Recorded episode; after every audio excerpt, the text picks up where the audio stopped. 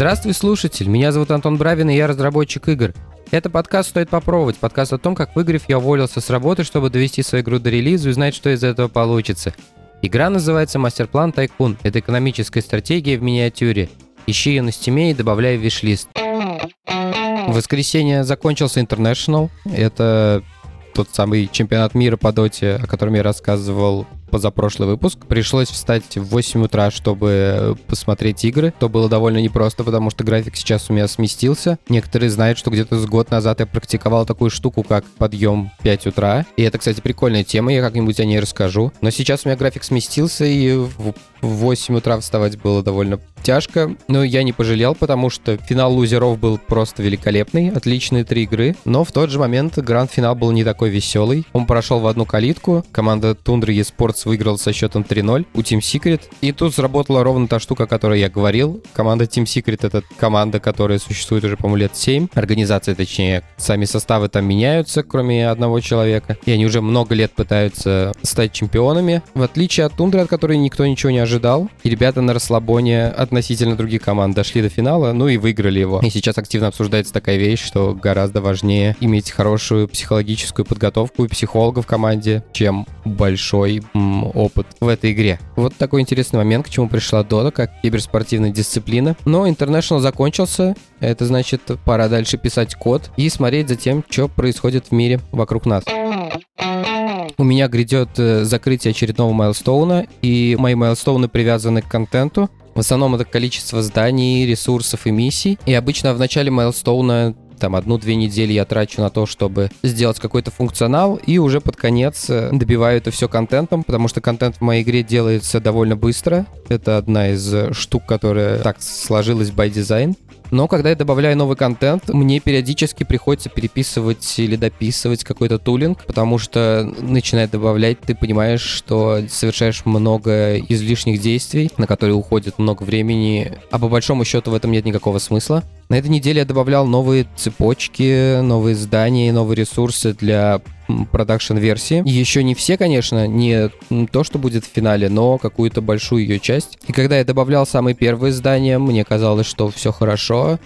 А во время второй волны я уже понимал, что мне придется что-то переделать, но, во-первых, у меня сначала не было знаний о том, как это будет в конечном счете выглядеть, и поэтому чувство о том, что надо что-то переписать, оно было, но не было уверенности в том, что это будет плюс-минус конечный результат. Ну и сейчас, наконец-то, я добрался до этого состояния, когда я точно был уверен и знал, что мне надо переделать, чтобы не страдать так каждый раз при добавлении этих зданий. Все, конечно же, начинается со scriptable объектов, моя любимая тема, по которой я езжу уже, наверное, выпусков 10. Конфиги зданий — это было то легаси, которое я еще до конца не перевел с янумовских рельсов. И для каждого здания, для каждого, для каждой конкретной постройки мне приходилось добавлять добавить в Enum новую строчку. И это, соответственно, была первая точка рефакторинга, которую мне надо было сделать. Прошла она практически безболезненно. Я получил все те же самые бенефиты, которые мне давали остальные scriptable объекты, но которые уже в достаточной степени готовности находятся. Например, базовый класс любого конфига позволяет дернуть локализацию для него. Теперь это можно сделать и для конструкций, потому что раньше у меня для этого использовался отдельный э, helper класс. Это вообще, кстати, очень хорошее тоже место, когда можно порефакторить, если вы, у вас есть в коде какой-то класс, какой-то helper, как у меня, в котором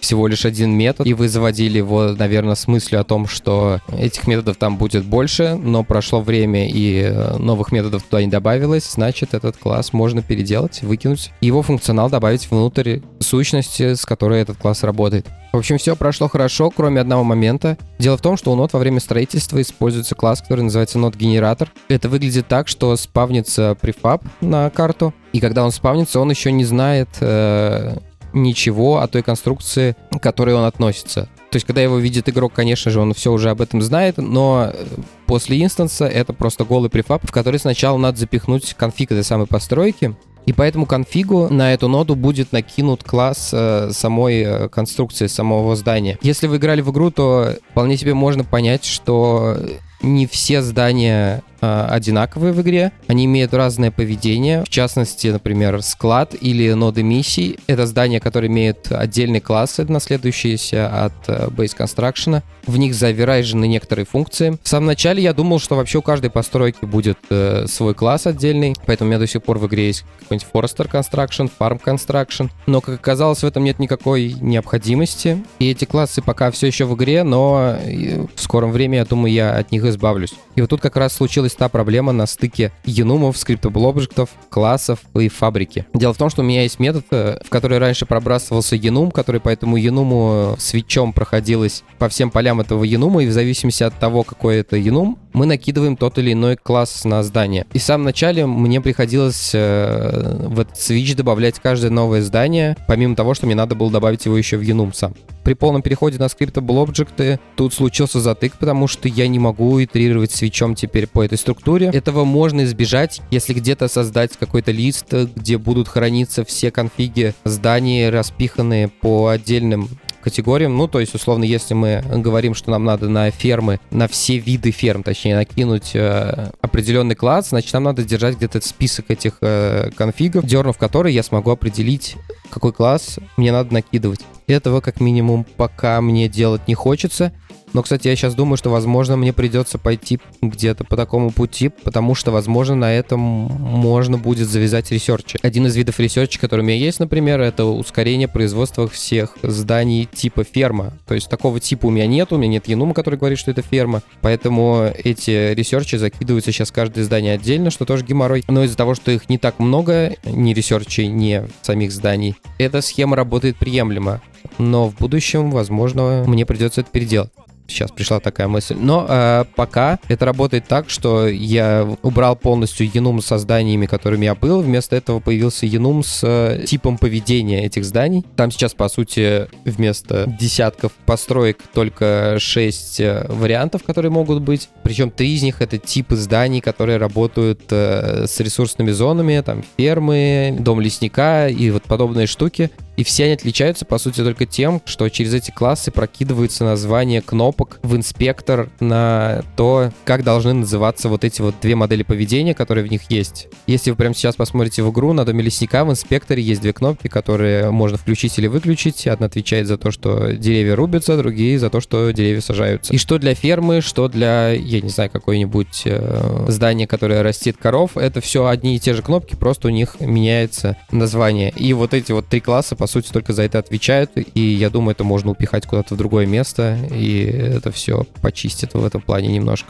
Дальше вообще ради чего затеивалась вся эта оптимизация рефакторинга, она про то, что э, в build -меню вот эти вот схемы нод, которые мы можем строить, я всегда делал их руками. Там, по сути, было два типа списков. Первый тип — это э, кнопки, которые слева, которые обозначают финальный ресурс который может сделать эта цепочка. И вторая сущность — это вот эта сама схема, это корневой game object, который просто включался или выключался. И мне приходилось хранить вот эти пары, во-первых, что меньшая проблема, но что самой большой проблемой было, это то, что каждую эту схему мне приходилось создавать руками. Если в схеме менялся, например, какой-нибудь исходный ресурс где-нибудь в среднем промежуточном здании, мне приходилось ходить руками обратно в эту менюшку, переделать эту схему, и это занимало довольно много времени для добавления каждой новой цепочки, при том, что достаточно очевидно, что это все можно оптимизировать и автоматизировать. Поэтому сначала я где-то за день, за два провел э, вот этот э, подготовительный весь рефакторинг э, с конфигами и начал делать генерацию вот этих списков автоматически.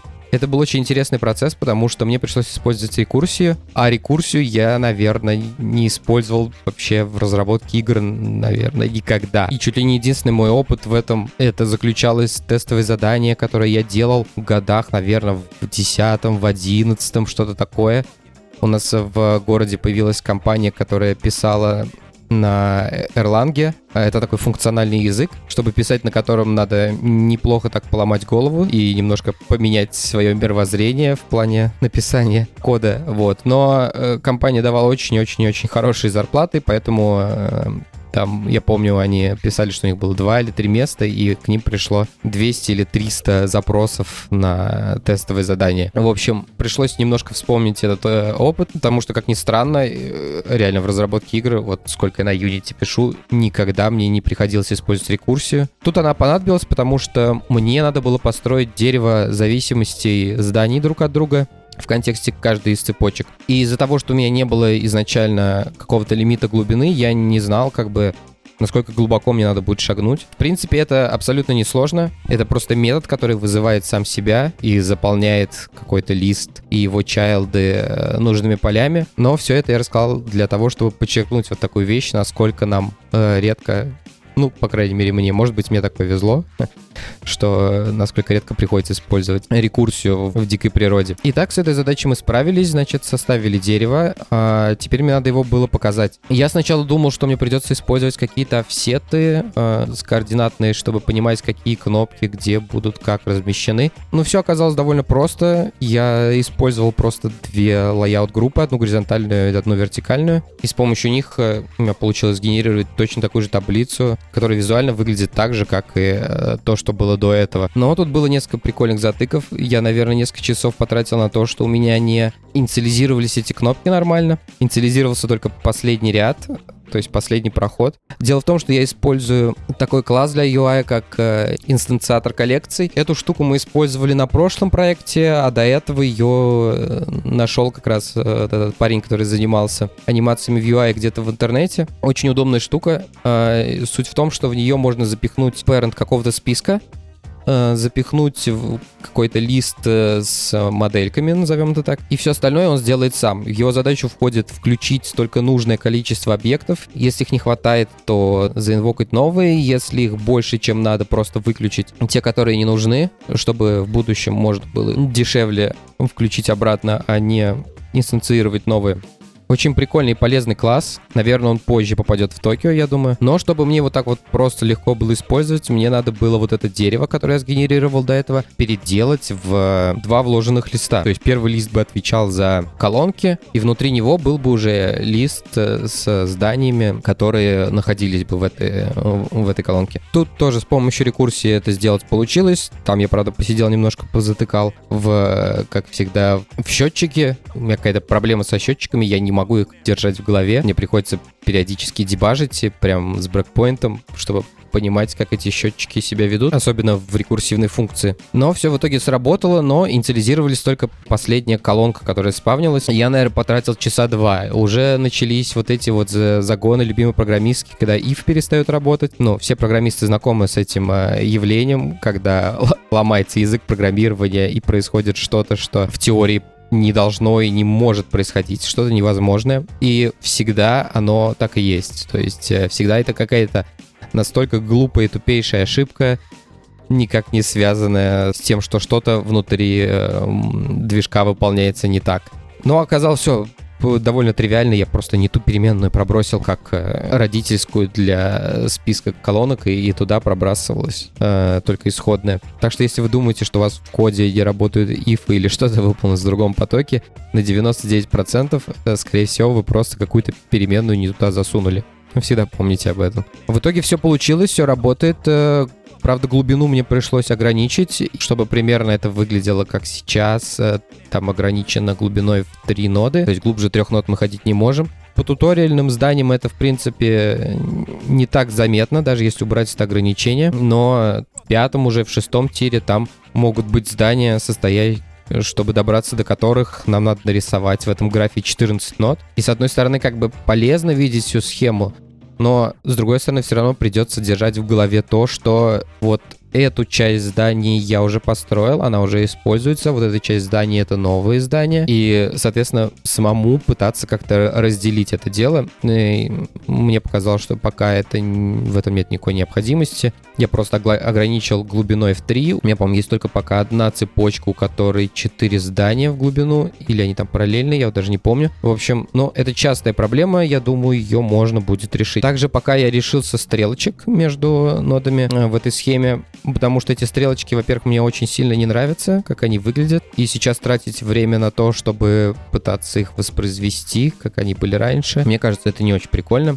Надо сначала придумать, как это должно выглядеть в конечном виде, и тогда уже этим заниматься. Ну или не в конечном, ну или хотя бы точно лучше, чем это есть сейчас. Также я еще лишился из-за вот этих всех рефакторингов поддержки sound text а. Это вот те штуки, которые появляются на карте и обозначают, что что-то рубится, что-то пилится, где-то там собаки лают, ну, вот эти вот все э, штуки, овцы блеют. Не пугайтесь, естественно, этот то абсолютно точно вернется в игру. Это крутая фишка, ее многие подмечают, она многим нравится. Просто там надо немного посидеть, тоже переписать, и все это засунуть обратно, скорее всего, тоже какими-то сошками. Но в текущей реализации из-за вот этих вот тем с э, отсутствием enum а для конструкций, они работать перестали. Так что результатом я доволен. Осталось сделать еще несколько вещей. Можно отправлять build на закрытие milestone а.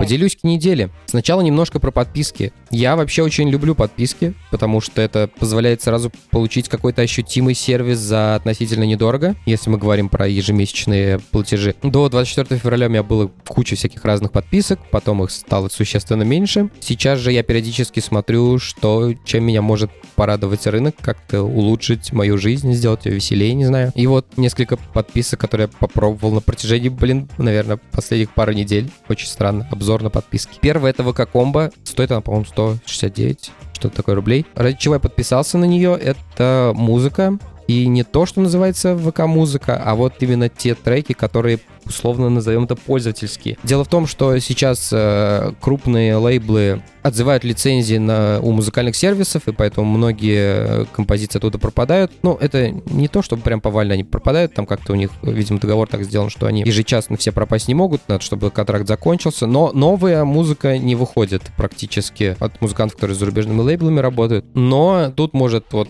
таком виде спасти ВКонтакте. В моем кейсе это был, там вышел новый EP Сержа Танькяна, это System of Down вокалист, и, естественно, его нигде не было. На Ютубе, наверное, можно было послушать, но как бы я люблю слушать музыку в телефоне как-то, не на Ютубе. И VK-комбо позволяет слушать музыку как бы с выключенным экраном, ну, вот это вот любимая тема с э, бесплатной музыкой на мобилках. Но прикол в том, что довольно сложно найти эту музыку я не знаю, хотя бы просто поиском. Дело в том, что ВКонтакте это все очень сильно разделено. То, что называется ВК-музыкой, это вот один в один работает, как и Яндекс Музыка, как Spotify. Это просто какая-то база с э, треками, с лицензированными, которые можно послушать. Но при этом в самом приложении ВК-музыки мы не можем найти какие-то треки, которые пользователи сами загрузили. Ну, соответственно, потому что это из легального поля выпадает серая зона такая. А в обычном приложении ВКонтакте это сделать можно. А, но поиск все равно вам толком не поможет, поэтому, чтобы добраться до новых композиций, вам, скорее всего, придется подписаться, например, в Телеграме на каких-нибудь ребят, которые рассказывают про новые альбомы, новые композиции, новых музыкантов, которые появляются. И они постят ссылки на эти альбомы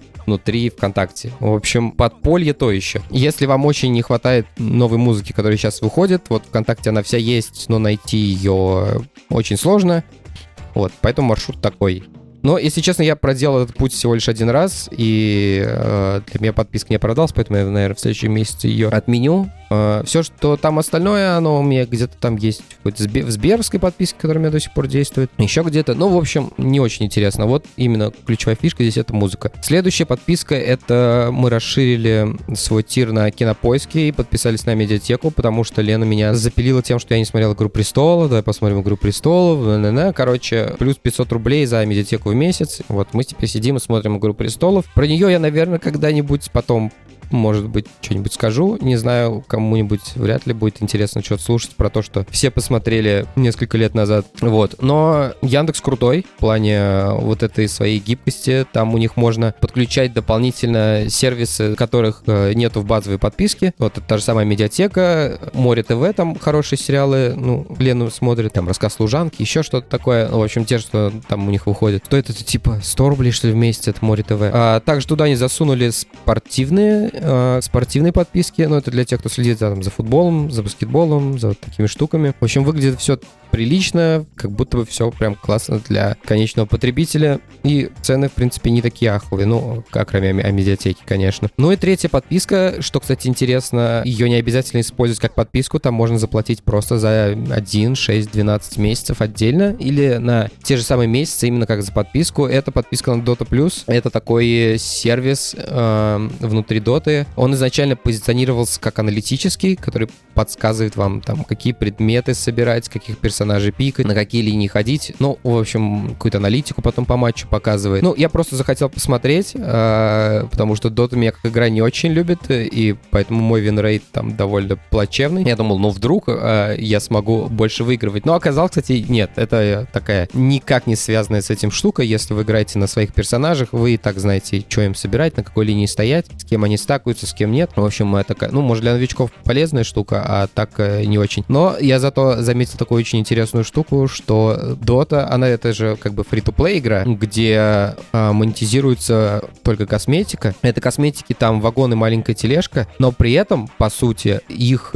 метагейм, у Dota есть внезапно метагейм, он весь вот за этим пейволом скрыт. То есть просто прийти, выбрать героя, поиграть матчи в разных режимах, это все бесплатно, как и, блин, 10 лет происходит это, так это оно и остается. Но если вы хотите какую-нибудь штуку типа рунки на персонажей пособирать, то есть это такие штуки, которые другим игрокам показывают, насколько вы классный. Типа там убить 50 игроков после стампида. Это ничего, кроме ЧСВшничества, оно как бы не дает. Это просто такая показуха. И вот это вот все, оно там этих рунок по 15 штук на каждого персонажа. И это все, по сути, разблокируется, когда у вас есть Dota+. Туда же в кучку летит этот Battle Pass, который, э, за который International спонсируется. Его сейчас всем бесплатно тоже раздали. Это еще один тоже уровень мета-игры. Там вот эти катакомбы, которые предлагает поиграть за каких-то определенных персонажей, чтобы открыть какие-то наградки. И это очень забавно, потому что если брать Dota Plus и Battle Pass, это две разные подписки. Ну, Battle Pass там раз за него платишь, но докупать можно потом. Но суть в том, что, по сути, мета-игра